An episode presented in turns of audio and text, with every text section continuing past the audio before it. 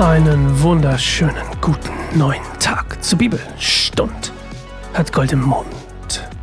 Die Botschaft an die Gemeinde in Philadelphia, ja tatsächlich die Stadt Philadelphia in den USA, wie übrigens viele andere Städte biblisch benannt. Und ähm, Philadelphia, jetzt habe ich natürlich wieder nicht, jetzt habe ich es wieder nicht nachgeguckt. Jetzt, jetzt gucke ich aber. Jetzt kommt bestimmt nach Philadelphia Bibel jetzt wird natürlich, jetzt wird natürlich hier, oh, am Kogamus-Fluss. Das Wort kann ich nicht aussprechen. Alas-Shehir Kshai, also wahrscheinlich in der Türkei. Oh, okay, interessant. Um, ja, oh, toll, okay. Ah, hier, ähm, moderner Iran. Hm, schön. Wieder was gelernt. Ich nächstes Mal versprochen, versprochen, nächste, nächste, also morgen. Haben wir morgen noch eine Gemeinde? Ja, morgen werde ich es vorher raussuchen. Da freue ich mich schon drauf. Aber heute habe ich es nicht gemacht. Und deswegen ist das auch gar nicht schlimm, weil wir lesen trotzdem die Botschaft an die Gemeinde in Philadelphia und wir erfahren heute, was hat denn die Gemeinde in Philadelphia, ja, Gutes gemacht oder Schlechtes. Und kleiner, kleiner ähm, Vorwegpunkt, es ist heute tatsächlich eher positiv. Ähm, und das ist ja auch mal ganz schön.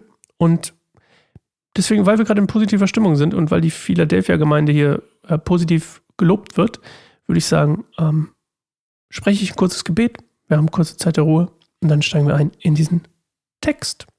Jesus, danke, dass du auch lobst. Danke, dass du uns ermutigst und uns Kraft zusprichst, uns unsere guten Entscheidungen, unsere guten ähm, Lebensentwürfe, ja, siehst und würdigst und lobst. Und ich danke dir für unseren freien Willen. Ich danke dir, dass dadurch alles so viel wertvoller wird, dafür, dass wir uns einfach entscheiden dürfen, ob wir mit dir leben wollen oder nicht. Das macht es so unglaublich wertig.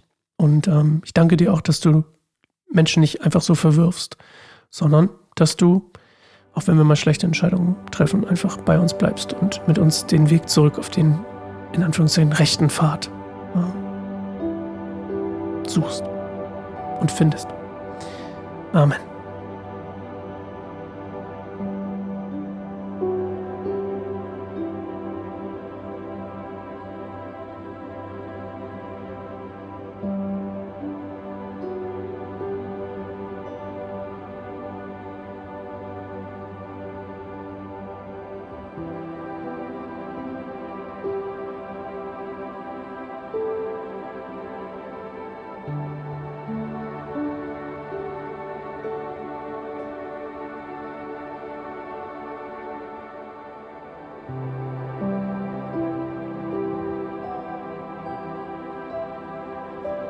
Schreibe diesen Brief dem Engel der Gemeinde in Philadelphia. Das ist die Botschaft dessen, der heilig und wahrhaftig ist und der den Schlüssel Davids hat. Was er öffnet, kann niemand schließen, und was er schließt, kann niemand öffnen. Ich weiß alles, was du tust, und ich habe eine Tür für dich geöffnet, die niemand schließen kann. Denn du bist nicht stark, aber hast meinem Wort festgehalten und meinen Namen nicht verleugnet. Ich werde einige von denen, die zum Satan gehören, sie lügen, denn sie geben sich als Juden aus, sind es aber nicht, dazu bringen, zu kommen und sich vor deinen Füßen niederzuwerfen. Sie werden erkennen, dass ich dich geliebt habe. Weil du meinen Befehl befolgt hast, geduldig zu warten, werde ich dich vor der schweren Zeit der Prüfung beschützen, die über die ganze Welt kommen wird, um alle zu prüfen, die auf dieser Erde leben. Ja, ich komme bald. Halte an dem fest, was du hast, damit dir niemand deinen Siegeskranz nimmt. Wer siegreich ist, den werde ich zu einer Säule im Tempel meines Gottes machen, und er wird ihn nie verlassen müssen. Ich werde ihn mit dem Namen meines Gottes kennzeichnen und er wird Bürger in der Stadt meines Gottes sein, in dem neuen Jerusalem, das von meinem Gott aus dem Himmel herabkommt. Und mein neuer Name wird auf ihm geschrieben stehen. Wer bereit ist zu hören, der höre auf das, was der Geist den Gemeinden sagt. Und immer wieder merke ich, achso, da ist die Bibel übrigens zu also der Text, jetzt erzähle ich es wieder. nicht, dass da Unklarheit herrscht. Ich merke immer wieder, dass ich, es macht total Sinn, ja. Also ich, ich mache mich manchmal ein bisschen, ich amüsiere mich manchmal in, innerlich zumindest ein bisschen darüber, über diese ganze Endzeittheorie und dieses jetzt, jetzt ist es aber soweit, weil das gibt es ja auch schon seit Jahrhunderten, Jahrtausenden, dass Leute sagen, jetzt ist es aber, jetzt ist die Endzeit. Zweiter Weltkrieg, jetzt ist ja wirklich die Endzeit. Und ich kann mir gut vorstellen, dass es während des Zweiten Weltkriegs wirklich deutlich so wirkte, als wäre jetzt wirklich die Endzeit.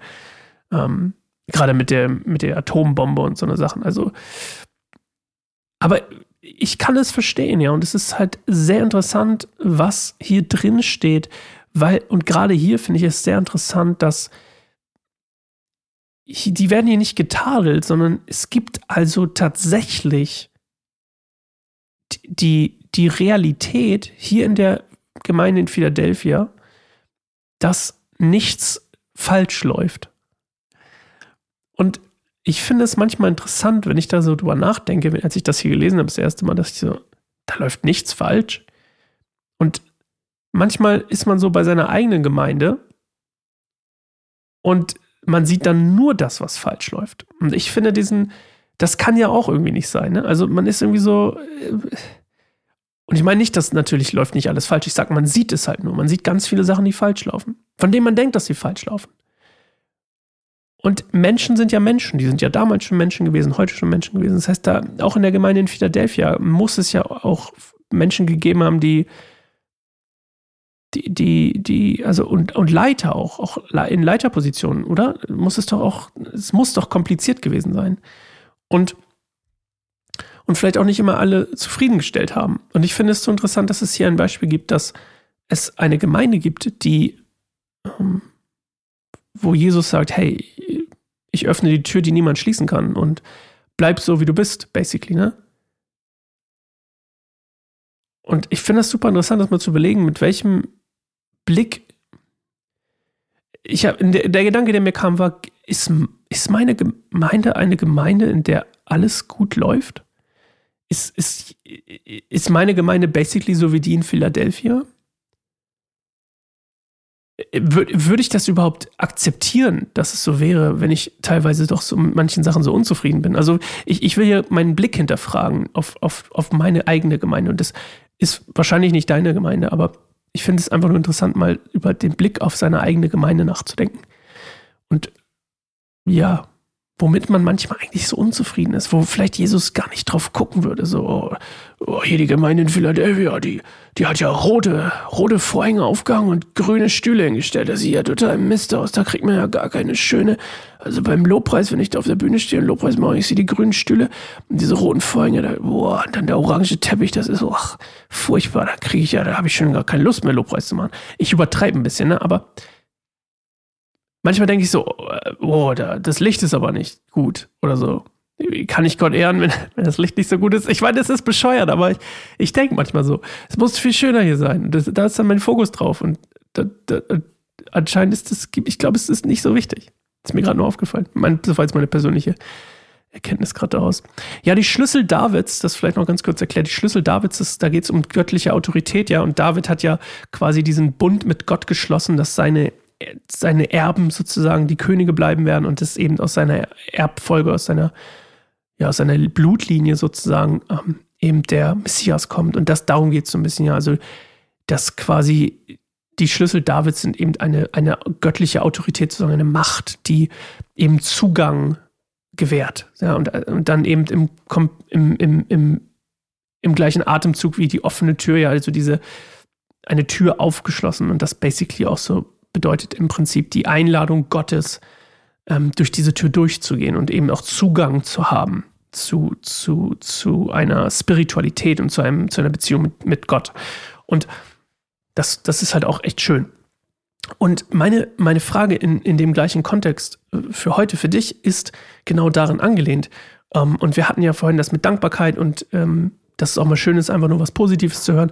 Und deswegen ist tatsächlich meine Frage heute an dich, ähm, eine Frage, die dich hoffentlich dazu anregt, ähm, über äh, Dankbarkeit zu empfinden. Deswegen meine, meine Frage ist, gibt es Türen in deinem, oder gab, oder gibt es Türen in deinem Leben, die Gott geöffnet hat? Gib oder gibt oder gab es Türen in deinem Leben, die Gott geöffnet hat? Und, und ähm, ja, Gott einfach mal Danke zu sagen für die offenen Türen. Und damit entlasse ich dich aus diesem Podcast heute und ich freue mich, wenn wir uns morgen wieder hören zur Offenbarung 3, immer noch Kapitel 3 und dann in Laodicea.